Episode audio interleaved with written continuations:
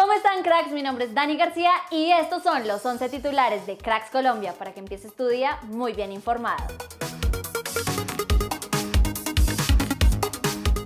Tolima le ganó 1 a 0 a Medellín con gol de Fabián Mosquera en la vuelta de los cuartos de final de la Copa Colombia. Sin embargo, no le alcanzó y quedó eliminado con un marcador global de 3 a 2. En el otro juego, Millonarios venció 3-2 a Fortaleza y será el rival de Medellín en las semifinales. Los goles fueron de Rosales, Gómez y Cataño, mientras que los de Forta fueron de Solís y Navarro. El global fue de 6 a 2. Hoy se jugarán los otros dos partidos de los cuartos de final entre Unión Magdalena vs Equidad y Nacional vs Junior. John Arias hizo una asistencia en el empate a 2 de Fluminense ante Fortaleza. El equipo de nuestro crack avanzó a semifinales de la Copa de Brasil tras ganar en el tiempo adicional 3 a 2. Otro que clasificó a semifinales de este torneo fue Víctor Cantillo, que ingresó al minuto 73 en la victoria 4-1 de Corinthians ante Atlético Goyaense.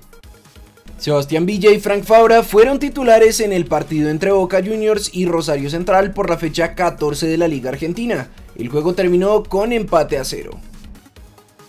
La Federación Colombiana de Fútbol confirmó en un comunicado a través de sus redes sociales que el cuerpo técnico de Néstor Lorenzo ya está completo y que por ahora no quieren vincular a nadie más. Todo esto porque en las últimas horas surgió el rumor de que Daniel Tilger podría llegar a ser el entrenador de delanteros de la Sele. Muy contento porque es mundial. Como dije al comienzo, muy duro, muy difícil. Teníamos un grupo terriblemente complicado. Salimos ansiosos, no perdimos ningún juego, quedamos de primeros en el grupo y eso es algo que enaltece el fútbol femenino de Colombia, dijo para Gol Caracol Ramón Yesurún, presidente de la federación. Luego de que hubieran vinculado a Gio Moreno con el Once Caldas, el equipo de Manizales desmintió los rumores por medio de un comunicado de prensa en el que informaron que no hay ningún acercamiento ni con él ni con su representante.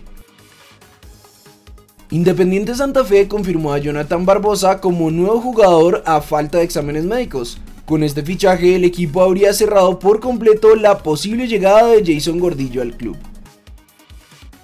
River volvió a sumar un empate en la Liga Argentina y lo que más preocupa es Juanfer Quintero, que había sido titular pero fue reemplazado al final del primer tiempo y se le vio con una bolsa de hielo en su muslo. Miguel Ángel Borja sumó toda la segunda mitad pero no pudo marcar ante Arsenal de Sarandí. Según SofaScore, estos son los números de Chicho Arango en las últimas 12 fechas de esta temporada en la MLS.